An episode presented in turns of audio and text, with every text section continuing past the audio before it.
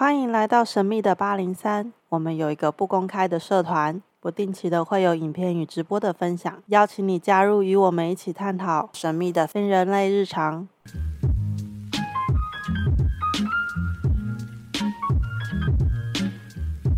来的是我们的最老的老朋友 Jessica 了。嗨，大家好。因为上一次 Novel 来，弄哭了我整个办公室的人，我也搞不懂为什么要这样子。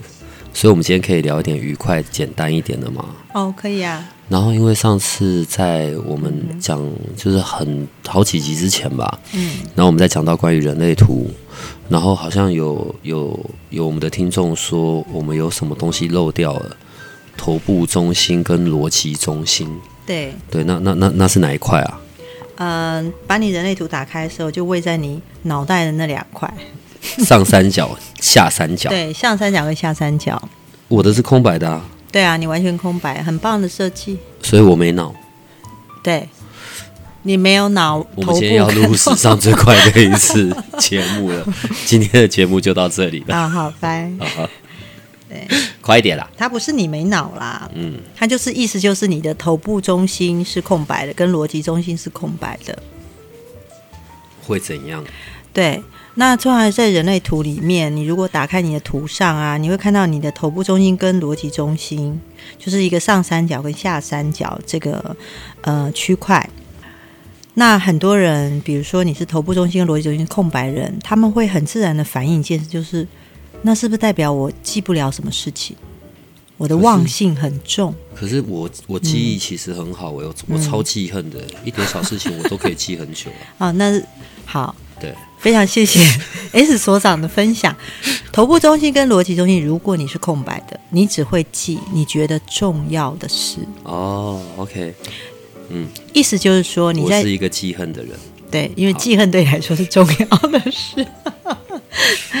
好，很多头部中心跟逻辑中心的孩子啊，或者是成人都会觉得说，哦。我终于知道为什么我书读不好了，因为啊，我很容易忘记，因为我的头部中心跟逻辑中心是空白的。其实它并不全然是这样。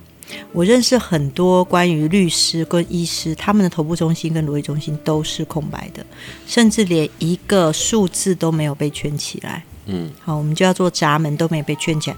那这就是为什么，所以我就很好奇，去问这些头部中心跟逻辑中心空白的这些医师啊、律师啊，他们小时候是怎么样去读书的？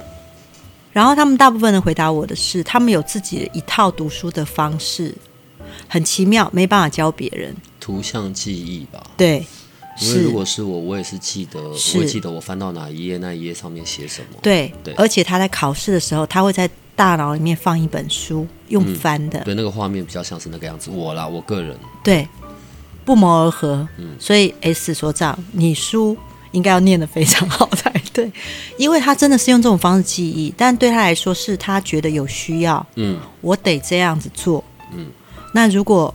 比如说，S 所长，你觉得这不是很重要的事啊？我还有更多很想做的事情，你就不会用这种方式用在读书上。嗯，好，我们再讲回来。假如你的头部中心是空白的人，大概有百分之七十的人跟你不一样。等一下哦，啊，讲错了，中心是上三角。我讲错了，头部中心有颜色人占人类图世界的百分之七十。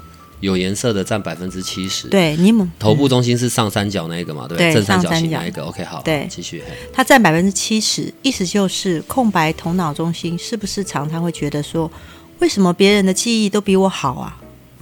为什么别人都比我有灵感呢？当然 S 所长例外。可以 继续。很多人在小时候会觉得说，哇，在空白头脑中心的孩子，他们在成长过程中说，哇，这个人好有灵感哦。这人怎么随手拈来就是想法啊？然后这个人的想法到底怎么生出来的？为什么我没有？然后就很羡慕自己所没有的东西。这是口部空心空白的孩子很容易造成的一个状态。但是他可能会活在一个家里旁边，甚至自己都不断告诉自己说：“我就是一个没有想法的人啊，我就是一个想不出一些很好的 idea 的人啊。”然后认为自己真的就做不到。其实刚好相反，头部中心空白的人，他只要进入人群里，他就很容易受到头部中心有颜色的人的影响，他也会变成头部中心有颜色哦。然后他可能这边想想，那边想想，把 idea 写下来，然后所有的 idea 综合成一个最棒的想法，这是空白头脑中心很厉害的地方。但相对的，你也要注意，注意什么呢？头部中心空白只占百分之三十，对不对？嗯，那你是不是常会遇到头部中心有颜色的人？嗯，你要注意哦。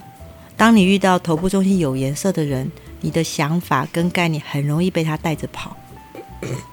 脑电波薄弱，对，你会认为自己是这样，可是刚好相反。你如果你是一个在有一个很有意识的状态，你会知道，哦，这个人讲了这么多，我截取他讲了这么多的内容里面，取一个精华就好。嗯，然后不要因为他告诉你的这些事情。你帮自己下了决定就好，意思就是你用完它该用的，你就可以离开了。但是空白中心的人很容易脑电波过弱，他会认为，哎，这个人讲的好有道理，然后他就跑去跟 B 讲，哎，刚才就西跟我讲的这个好有道理哦。就 B 告诉他说，杰西卡说错了，他应该是怎么说怎么说，然后你就会觉得，哎，B 说的也好有道理了，然后他就跑去跟 C 讲。到最后，头部中心空白人可能会觉得自己好没有主见，很乱呢。对，但是其实该用的方式是，他听 Jessica 讲一讲，把 Jessica 讲的精华留下来；再听 B 的讲一讲，再把 B 讲的精华留下来；再听 C 讲一讲，把 C 留的精华讲出来。这样就变成有 Jessica、有 B、有 C。三个人的最好的讲法，然后变成你的独创讲法。所以这是头部中心空白的人在运用这个，对，这个这不能讲天赋吧？就是你的天赋最好的方式。OK，然后更好的方式用完就掰，就丢掉。用完就再又丢掉，脑袋也不要记了。脑袋完全不需要记到这些东西，你就放轻松、放空就好。所以 S 说：“在我想问你。”放空对你来说是不是很容易的一件事？也需要有空间吧。我常常都很需要有独处的空间，我很需要做这件事情啊。对啊。那如果你旁边完全没有人，一个人在所所里呢？可以。你是不是可以完全放空？对，那个时候就是我一个比较好的状态。所以其实放空对你来说很容易。嗯。只要没有在人群里面就可以做到。因为那个时刻看起来很像在放空，可是其实脑袋是非常多东西在整理的。嗯，我我会需要有独处的时间、空间或放空，是因为脑袋里面这些很大量的资讯需要我需要整理，我才能够表达的出来，我才能够说。而且你有一个非常独特的闸门，在你的头部，就是在你的逻辑那个下倒三角那个地方，你会看到有一个二十四。正中间那个地方，你会发现你有二十四号这个闸门。嗯，二十四其实也很需要独处沉淀。脑袋里永远都有思绪，我讲的是思绪，嗯，不是概念。它就游离在你的头脑里面。嗯，你有没有看过《哈利波特》？有。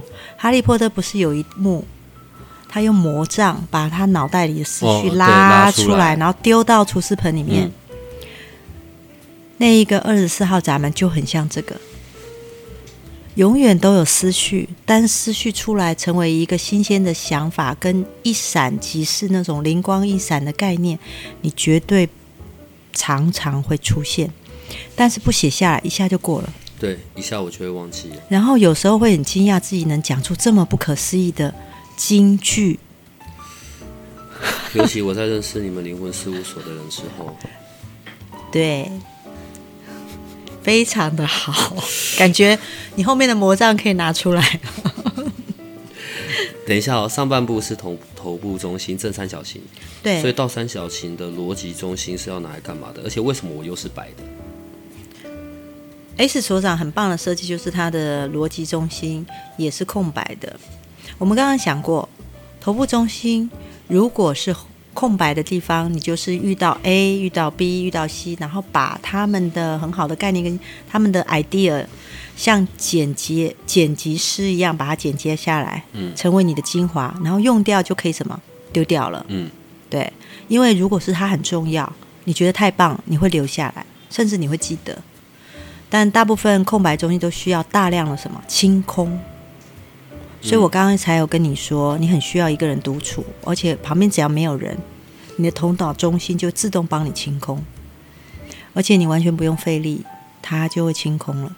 清空是为了什么？下一个更棒的，对，所以对你们来说，那是无限大的空间。对于头部中心空白，这是他的礼物。那如果逻辑中心空白，那又是代表什么呢？既然是逻辑中心空白。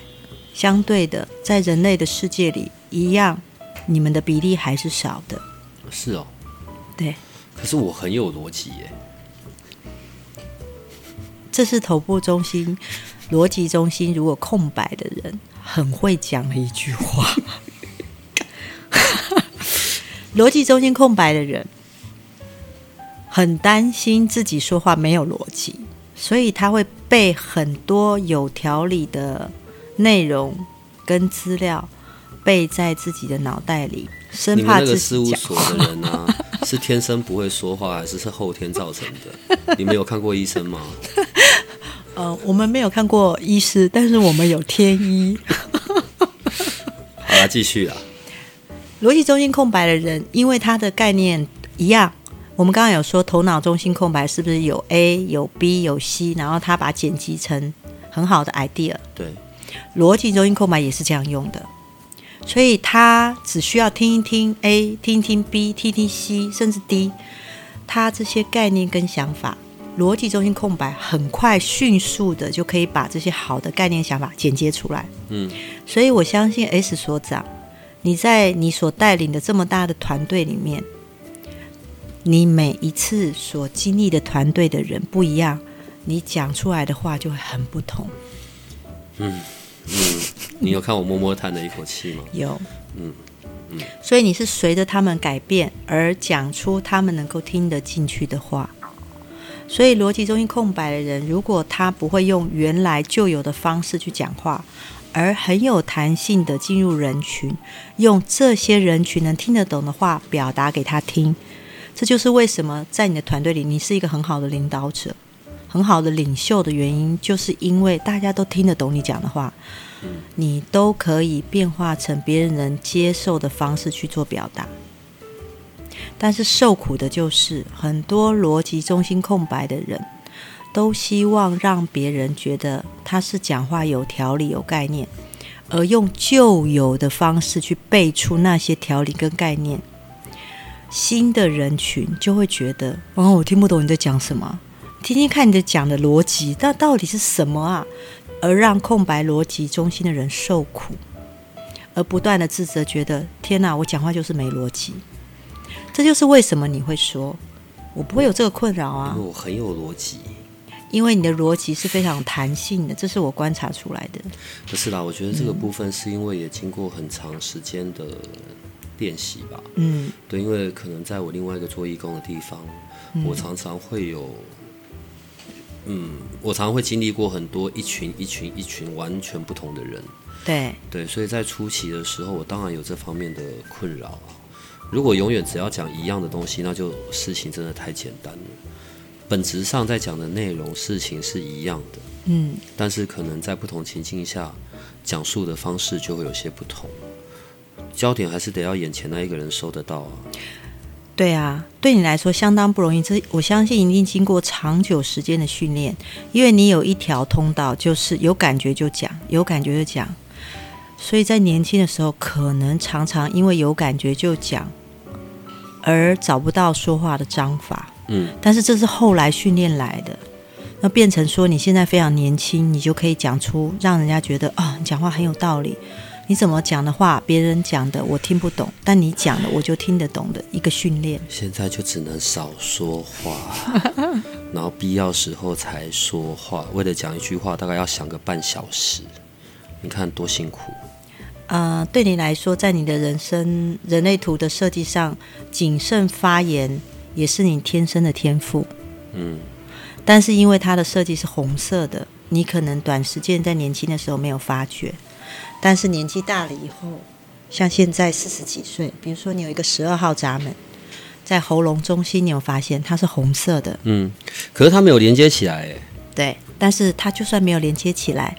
你进入人群，你就会有别人拥有二十二号这个设计的人，他的对面是不是一个二十二号？嗯，而有这样的特质发生，我就是那个二十二号闸门的人啊。哦，所以就算没有连接起来，你进入人群也会有人有二十二号，但是你的本质是十二号，而十二号位在喉咙中心，它是一个谨慎发言的一个。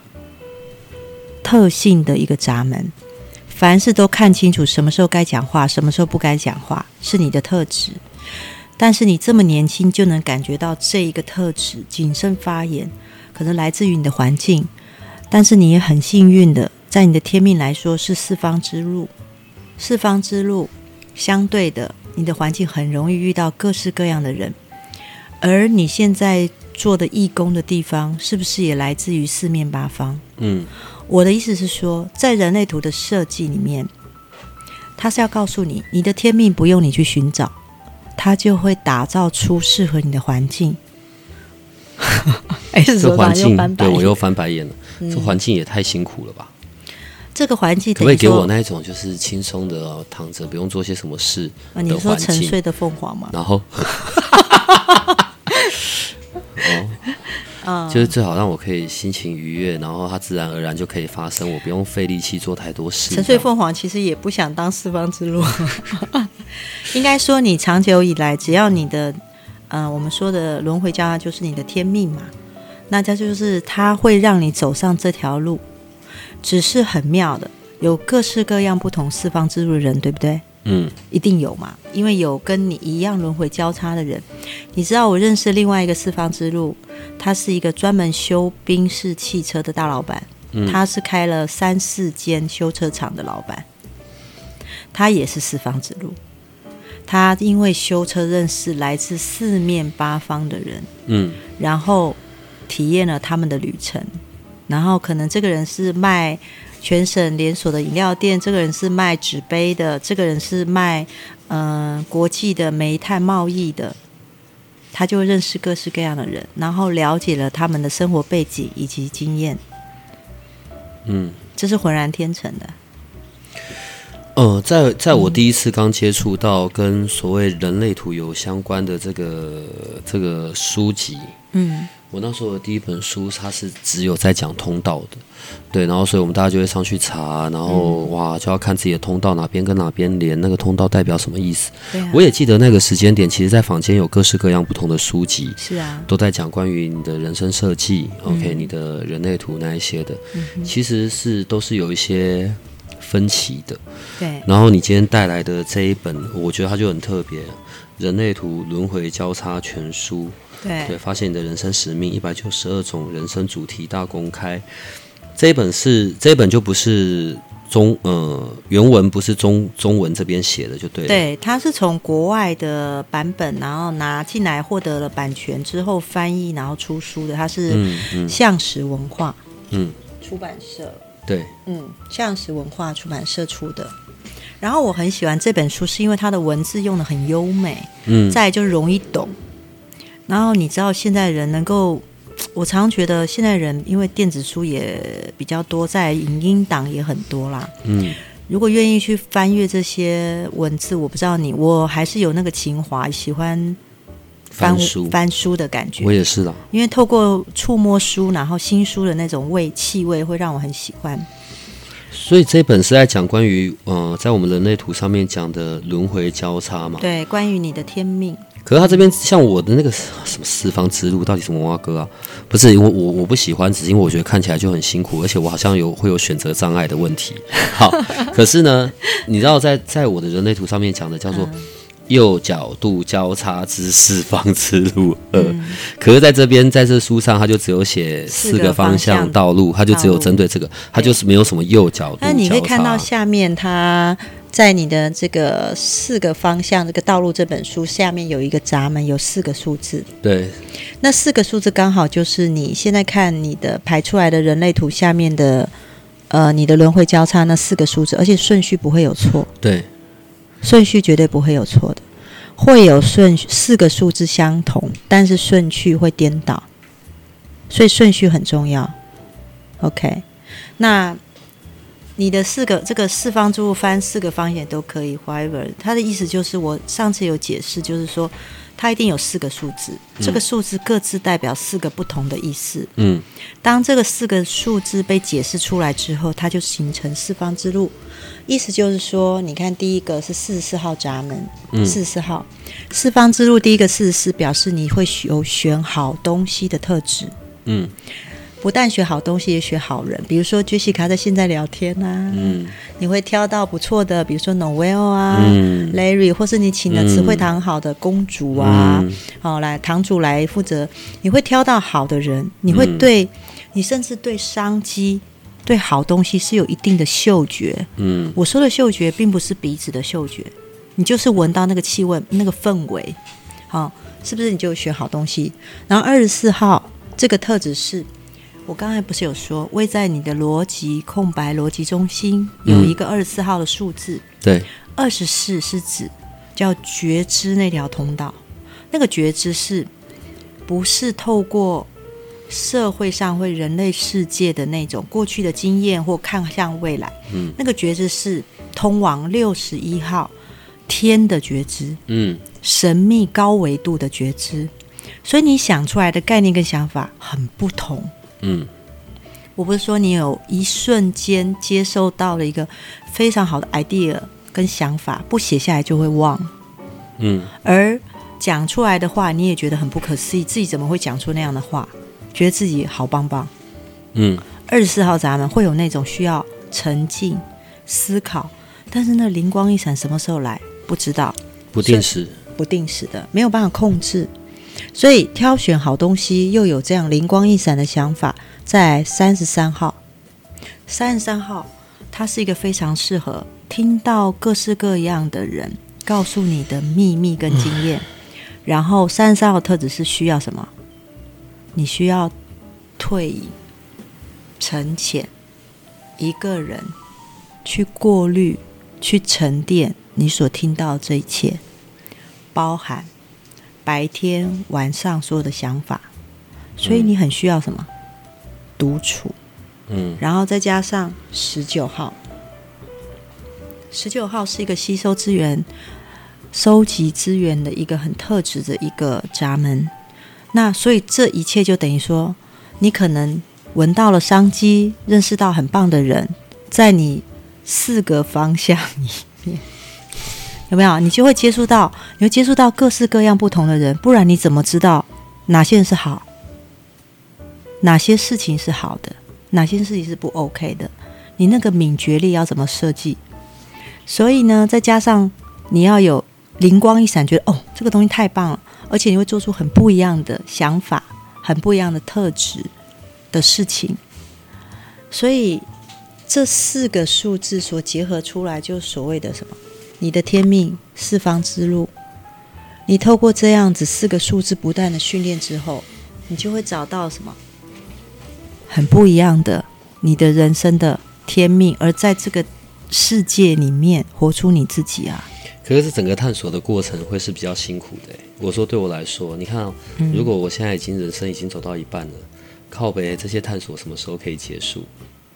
你因为认识，你因为这样子的方式，你认识来自于四面八方的人，而这四面八方人会带领你走上你愿意走的路，或者是你会在这四面八方的人里面选择你要走的路，或者是把这些你曾经经过的事做分享，或者是成为一个领头羊，成为一个领导者。太辛苦了。那请问一下，什么沉睡的凤凰又是什么东西？那个听起来就好像比较好。沉睡的凤凰其实是很敏感的。沉睡的凤凰，它自己本身呢，因为它的敏锐度很高，所以我们要翻到书本上沉睡凤凰的这一页。哎，你不是有个童工是沉睡的凤凰吗？嗯，所以我觉得那个听起来就比较好啊。因为它是凤凰吗？沉睡的凤凰其实它会经过很多的淬炼，才有办法变成凤凰，不然就只能当火鸡了。火鸡？嗯，哦，OK，好哦。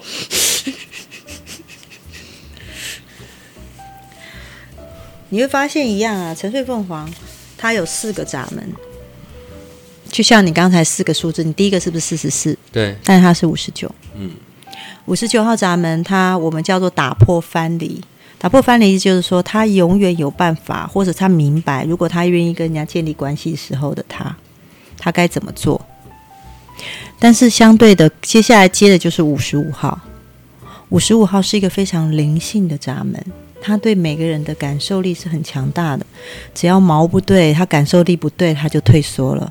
所以他要明白他自己本身是有办法去跟别人建立关系，但是。建立关系的同时，他也要找到那个对的人，而他因为相当的敏感，有可能在年轻的时候，他只要觉得感觉不对，他就退缩，不愿意去尝试啦。嗯，然后另外的就是他第三个数字，就是你会接到二十号，二十号其实是一个当下，你看他的敏感度那么高，然后呢又在当下必须要下决心又很困难，但是二十号咱们又位在喉咙中心。然后另另外一个三，最后你看这个数字是多少？三四。对不起，老花眼看不到。我们都有。我们比 S 所长还老。没有，我其实比你老。三四是一个力量的闸门，到最后他必须要用他的真实的内在的力量去活出他的每个当下的真实。所以其实沉睡的凤凰，它并没有比较轻松，只是名称听起来好像很。神奇的感觉，所以我比较轻松。应该说，每个人 在人类图的世界里 都不轻松。活出，因为就你知道吗？人类图的世界，你不会觉得很棒吗？他所赋予你的，你天生本身的特质已经在你身上嘞，而且他的环境都已经帮你打造好了，你不需要去学跟你不一样的世界。所以你看哦，《沉睡凤凰》里面，他就会学到说。他是一个非常非常敏感、浪漫的人，他会在这个情绪波的那个状态里面感受到他的失望与他的热情。好，那因为这些经历呢，他就会慢慢的进入了自我什么改变的一个过程。好，然后呢，他因为能让容易跟别人有接触，然后他能够有时候他会变得非常的 close，有时候又感觉上很。很疏远，在他选择他要不要接触你这个人好的时候，所以他沉睡凤凰其实在透过很多关系的连接上面去学习，然后活出他自己。有没有觉得很不错？他跟很多人的关系做连接。哦，所以这个四方之路感觉上，你有没有觉得你的四方之路很棒？人家来跟你接触，你吸收完之后，你就大家就掰。哎，他是要跟人家透过关系建立连接之后，在里面学习到事情，哎，哦，人家有一种恋爱谈不完，然后关系建立不完的感觉，哦，他也并不想这样做啊，对啊，以上不代表本台立场。不是，因像一个胡说八道。因为在在这个在我们当我们看人类图的时候，所以它最下我们刚刚在讲嘛，就是这最下面的这个轮回交叉。嗯，好，所以这本书它所有在讲关于轮回交叉，轮回交叉是在定义我们这一透过人类图的轮回交叉是在定义说我们这一生的使命还是历程？应该说这样讲好了。很多人看了人类图之后都觉得哦，那简单，我只要活出这四个数字就好了。嗯，其实刚好是错的。你你们事务所的人真的不讨喜，你们讲话都不能好好讲完，然后老是令人幻灭，是都不能给一些比较简单的方向。哦，OK。呃，你刚刚说刚好相反，我已经给你很好的方向啦。比如说，我跟你说，你要知道，你生下来你不需要学习别的人会的东西，你只要把你自己会的东西好好的学会就好了。就是把你那数个四个数字嘛，你带了这个四个数字，你设计好了。但是真正要活出真实的你自己，必须要透过内在权威跟策略。所以并不是轮回交叉，应该这样说：你如果运用你的内在权威，比如说像你是坚固权威，嗯，因为你是等不及，所以你就去做，那是你大脑在告诉你的。可是你的身体可能没有任何的感觉。嗯，这就很像你准备大脑想要跟别人上床，嗯，但你身体完全没有回应呢，嗯，那没有回应是怎么上呢？嗯，好，所以你一定要等你身体有感觉的时候，你才有办法做这件事，而不是你大脑。嗯，突然觉得这样子 S 所长好能吸收啊，不是因为你一讲，我就会出到画面了，所以我现在要准备跟人上床，那我起码要热机个半小时，意思是这样。你起码等到身体有感觉。歪了，不好意思，身体没有感觉，你怎么做啊？就是要有回，嗯，你要有回应。你知道你在工作里面，你在生活上，你当然可以大脑思考完之后，OK，嗯你就行动。可是你总是要有身体有感觉的时候，嗯你才要行动。人类图就是告诉你，你的剑骨要有回应。就是很像某人来跟我说，哎、我们要去做什么，做什么，看什么电影，我可能冷冷冷的，你完全动不哦起来，没有嗯动力啊哎。哦，这样，对你就会哎、哦啊可，但是这个人可能看起来很美艳，嗯胸部大，嗯腰细，嗯，屁股翘，嗯嗯嗯对，然后剑骨有有回应的，你的声音会不一样。嗯嗯嗯，够够够。二十岁的童颜，但是却有有什么样的身材？OK，你就有回应，然后你才愿意去做这件事，这才是对的选择。嗯所以以后如果你遇到大家来问你你要什么事情要不要做的时候，嗯，我就跟他说给我你要有这样的。画面有这样的动力，你才能去做。然后你如果这样做，你才能真正活出你的天命。然后，所以我我我我一直觉得我是那种即知即行的，就是我我会很迅速反应。当然嗯没有问题，透过人类图，就反而好像在告诉我的是速度得放慢，得是想过。对你来说是更不容易，那是一种操练，你知道吗？这就很像所有事情到你面前都是美女，可是你要等身体有回应，你才能选择。如果你身体没有回忆，你大脑要回忆，那你就只能被人家踢下床，因为他们觉得你不行。哦，我觉得很你又带了画面了，对，所以我现在有一群美女在前面，对我就要一个一个去碰个两下。哎，不好意思，让我碰一下，我看一下我摸。没有他到你面前说：“请问你愿意跟我上床吗？对？”但是你的身体却没有感觉我要告诉。他，我要半小时才能告诉你，看我身体有没有反应。我要去一下厕所。啊，对不起，又歪了，来，请说。OK，如果这样子，你去告诉一个显示生产者来说，显示生产者，你会发现你的类型是不是显示生产者？对，你们的世界就是又急又快又忙碌，嗯然后做的累的半死，然后别人可能还不当一回事，甚至你做起来也没有很大的成就感。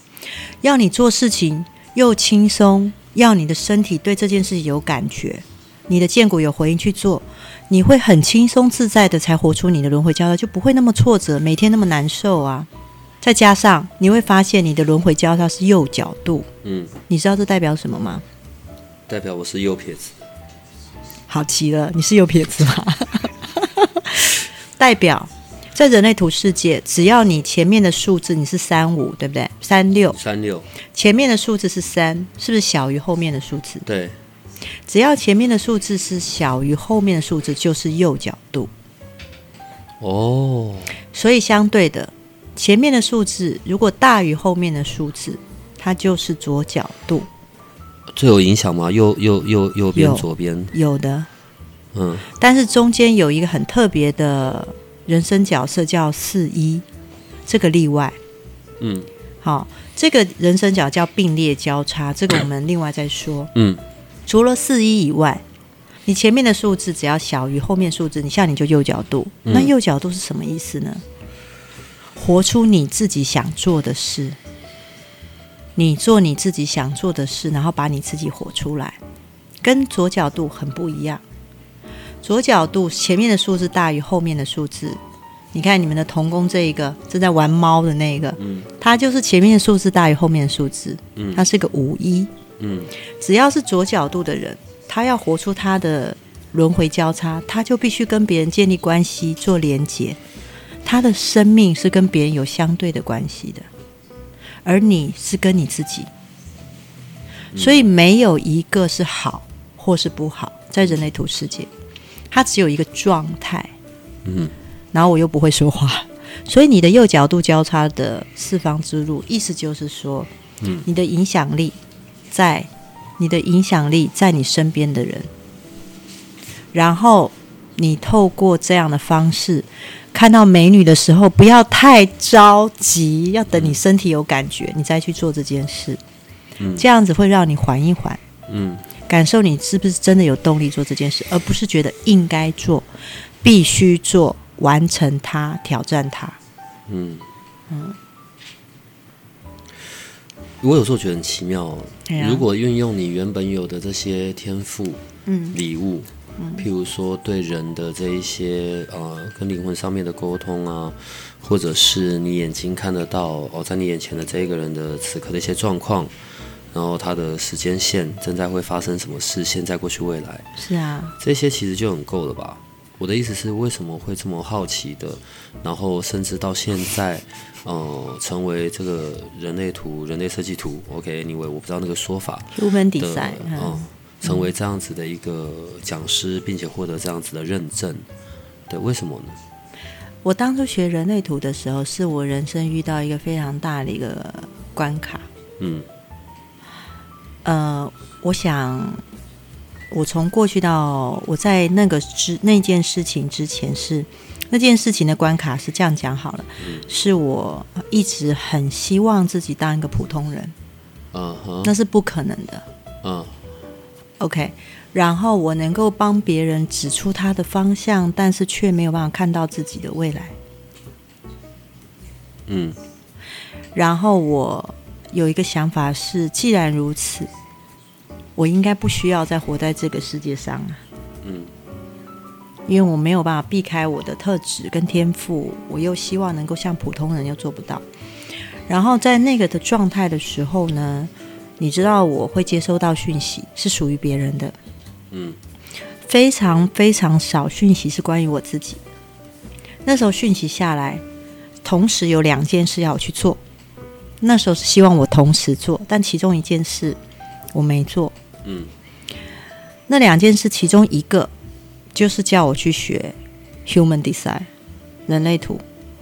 嗯哼，而且是指定找哪一个老师学。嗯。另二个，第二个就是你现在的义工团。嗯，这两件事是要同时进行，但是我放弃了义工团的课程。嗯，我选择先学人类图，感觉上好像比较简单。嗯，缴了钱就可以上课，而且可以像大爷一样在那边翘着二郎腿，就这边听课。嗯，我第一堂课去的时候，我做了一件事，吓死那位教课的老师了。嗯。我呃，我记得那时候我去上第一堂课的时候，因为他有分几个阶阶段嘛，嗯，然后第一堂课我当然就花了一万多块去上了嘛。然后呢，在中间下课的时间，其实我在场上我都没有在听课啊，我在听讲笑话，我觉得很开心。对，当然他讲了非常非常丰富的内容，但是我都没有在听，我一直等下课的时间。下课的时候，我就走到那个老师面前说：“老师你好。”然后老师就说。怎么了吗？我说，老师你好，我是一个通灵的老师。